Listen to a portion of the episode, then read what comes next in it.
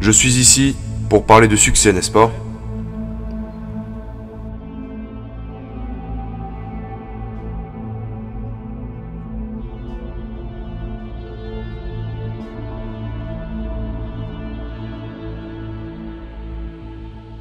La première règle du succès est d'avoir une vision. Parce que voyez-vous, si vous n'avez pas de vision de l'endroit où vous voulez aller, et si vous n'avez pas un objectif précis, vous allez juste tourner en rond et n'y arriverez jamais. C'est comme, vous pouvez avoir le meilleur navire au monde, vous pouvez avoir le meilleur avion du monde. Si le pilote ou le capitaine ne sait pas où aller, il va juste se perdre, il finira au mauvais endroit. Donc, j'ai été très chanceux d'avoir trouvé ma vision. Je veux dire que, vous savez que je suis né en 1947 en Autriche, après la Seconde Guerre mondiale. Et je savais que je ne voulais pas rester en Autriche toute ma vie. J'étais impatient d'en sortir. Je ne pouvais pas me voir, moi aussi, devenir un agriculteur ou un travailleur en usine, ou quelque chose comme ça. Même si, bien que mes parents voulaient que je reste, et que mon père, qui menait une vie normale, voulait que je devienne un officier de police, comme il l'était. Ma mère voulait que je reste au pays pour épouser une fille au nom de Heidi, avec l'espoir d'avoir plein d'enfants, comme la famille Von Trapp dans The Sound of Music, vous savez. Mais c'était leur vision, pas la mienne. Ma vision était totalement différente. Je sentais que j'étais né pour quelque chose de spécial, pour quelque chose d'unique, pour quelque chose de grand. C'était un sentiment génial. Je sentais que je savais où je voulais aller. Imaginez, la majorité des gens ne savent pas où ils vont. Alors que lorsque vous avez un objectif, tout devient plus facile.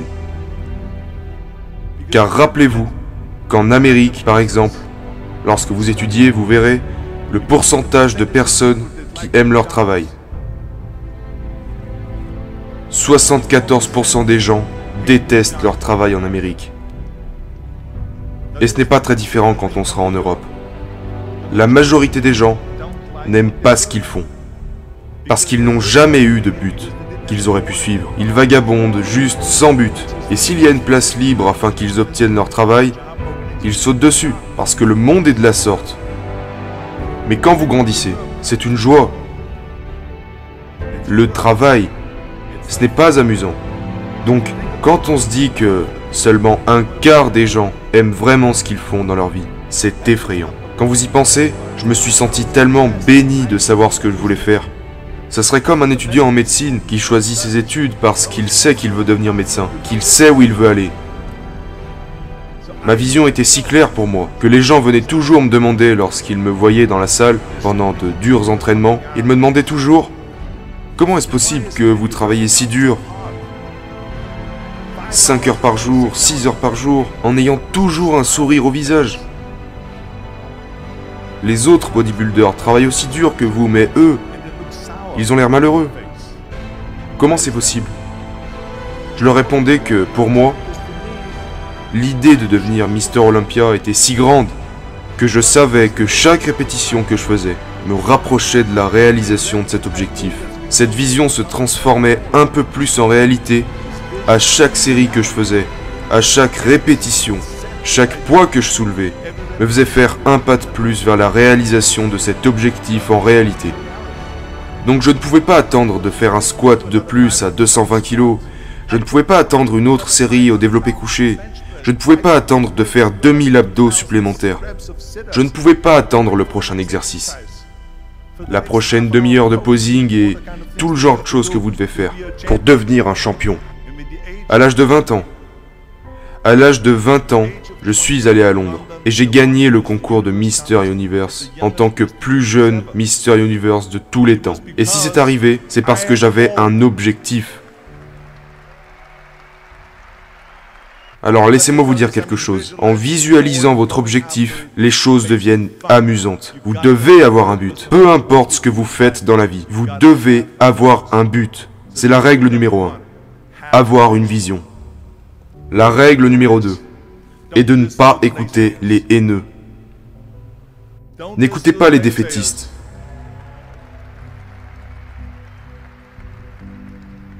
Dans tout ce que j'ai entrepris, il y avait toujours des gens pour dire c'est impossible. tu n'y arriveras jamais. Alors à chaque fois que quelqu'un disait que c'était pas faisable, moi, j'entendais c'est faisable. Quand il me disait non, j'entendais oui. Et quand quelqu'un me disait c'est impossible, moi j'entendais c'est possible. Je crois durement en ce que Nelson Mandela a dit. Tout est toujours impossible jusqu'à ce que quelqu'un le fasse. Donc, je veux être cette personne qui le fait. Je veux leur montrer qu'ils ont tort. Peut-être que ça n'a jamais été fait avant. Très bien. C'est parfaitement pour ça que je vais le faire. Et je n'écouterai jamais ceux qui s'y opposent. Je pense que la troisième règle dont je vais vous faire part est la plus importante. Bouge-toi le cul. Il n'y a pas de secret. Il n'y a pas de magie là-bas. Vous ne pouvez pas tricher. Vous devez travailler, travailler et travailler. Ça me rend complètement fou quand les gens disent qu'ils n'ont pas assez de temps pour aller à la salle 45 minutes par jour ou faire quelque chose pendant 45 minutes à une heure par jour pour s'améliorer physiquement, mentalement. Vous pouvez imaginer lire une heure par jour. Combien de livres aurez-vous fini après 365 heures En un an? Imaginez que vous lisez des études sur l'histoire des musiciens et compositeurs. Tout ce que vous saurez à la fin. Imaginez si vous travaillez sur votre entreprise et quelques affaires que vous voulez développer chaque jour pendant une heure. Imaginez à quel point vous pourriez en tirer des résultats. Et ils me rendent fou parce que nous avons, vous savez, quand les gens disent qu'ils n'ont pas le temps, nous avons tous 24 heures par jour. Nous dormons 6 heures, donc il nous en reste 18. Mais je vois déjà arriver la personne qui vient pour me dire Oh, mais moi, il me faut 8 heures. Bah, dors plus vite.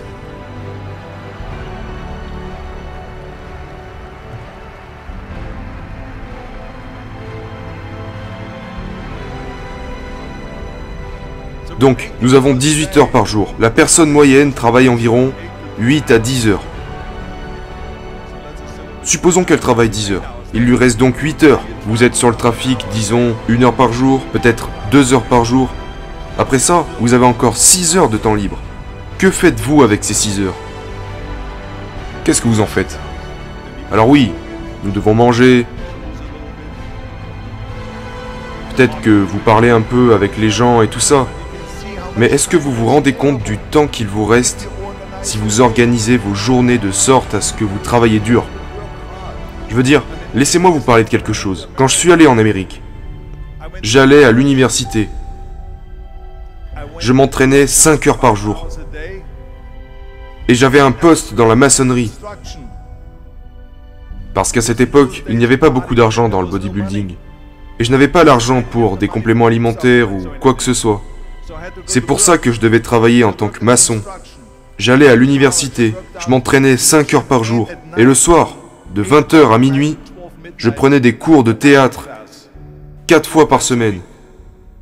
Je faisais toutes ces choses. Je ne laissais pas une seule minute se dépenser mal à propos. Je suis devenu très ami avec Mohamed Ali dans les années 70. Mohamed Ali s'est vraiment bougé le cul. Et j'ai pu le voir de mes propres yeux à l'entraînement. À un moment, un coureur sportif était présent lui aussi dans la salle, pendant qu'il s'entraînait. Ali était en train de faire des abdos, quand le coureur s'est approché et lui a demandé Combien d'abdos faites-vous, monsieur Ali? Et Ali répondu Je commence à compter que lorsque ça commence à faire mal. Pensez-y, il commence à compter que lorsqu'il commence à ressentir la douleur. C'est ça, travailler dur. Et donc, vous ne pouvez pas faire autrement que bosser. Et je crois en ce que Ted Turner a dit. Il a dit couchez tôt, levez tôt, travaille comme un malade et faites de la pub.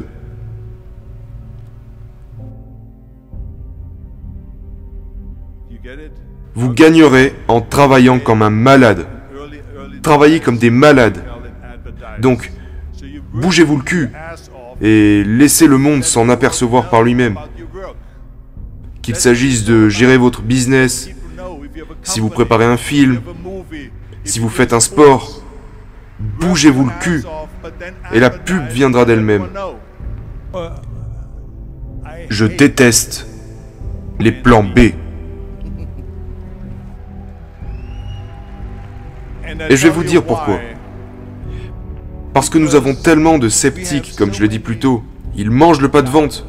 Nous avons tant de ces personnes qui disent non, qui disent que vous ne pouvez pas le faire, qui disent c'est impossible. Et c'est ok, parce que nous venons d'éteindre le plan B. Comme je l'ai dit tout à l'heure, quand on me disait non, j'entendais oui.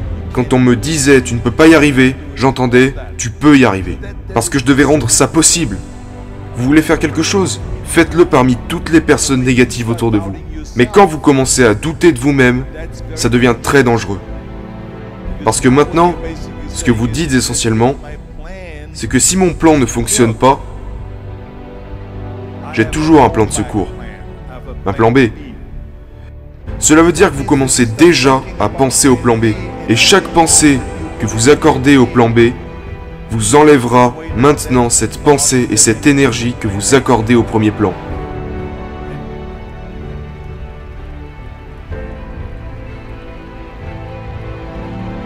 Et il est très important de comprendre que nous fonctionnons mieux s'il n'y a pas d'issue de secours. Parce que le plan B devient une issue de secours. Il est dit que si j'échoue, ou que je tombe, au moins je suis en sécurité avec ce plan B. Mais ce n'est pas bon. Parce que les gens ont de meilleures performances quand ils n'ont pas d'issue de secours. Les gens ont de meilleures performances dans le sport et dans tout le reste lorsque c'est leur seule issue.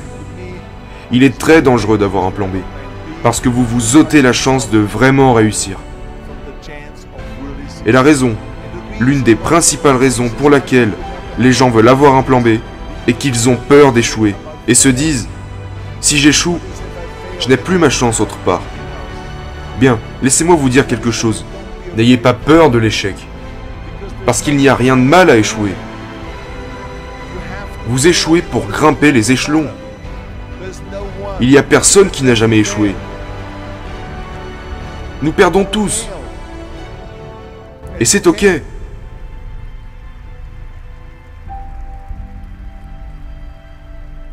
Ce qui ne va pas, c'est que lorsque vous échouez, vous restez dans votre échec.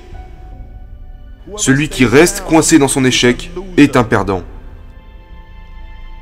Et un gagnant va échouer puis se relever, échouer puis se relever, échouer et toujours se relever.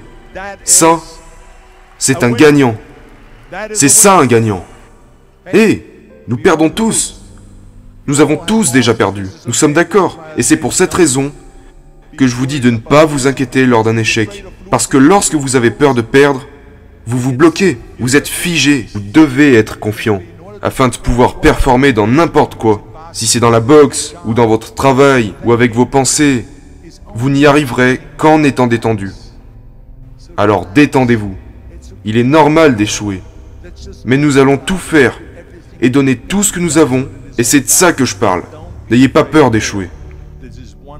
L'une de mes six règles du succès est que vous ne pouvez pas vous sentir complet en tant que personne que si vous réfléchissez à ce que vous pouvez faire pour votre collègue à côté de vous qui a peut-être besoin d'aide. Je me sentais comme si tout le monde avait une motivation différente. Et c'est pour ça que je suis allé en Amérique. Et j'ai vu comment l'Amérique était.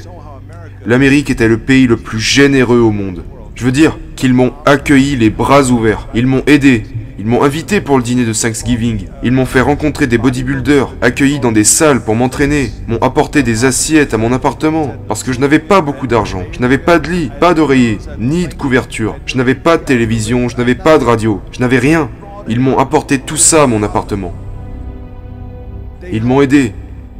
Et cette générosité en Amérique se ressentait en moi, en tant qu'immigrant. Ils m'ont tellement aidé que je devais leur rassurer que je leur donnerais quelque chose en retour.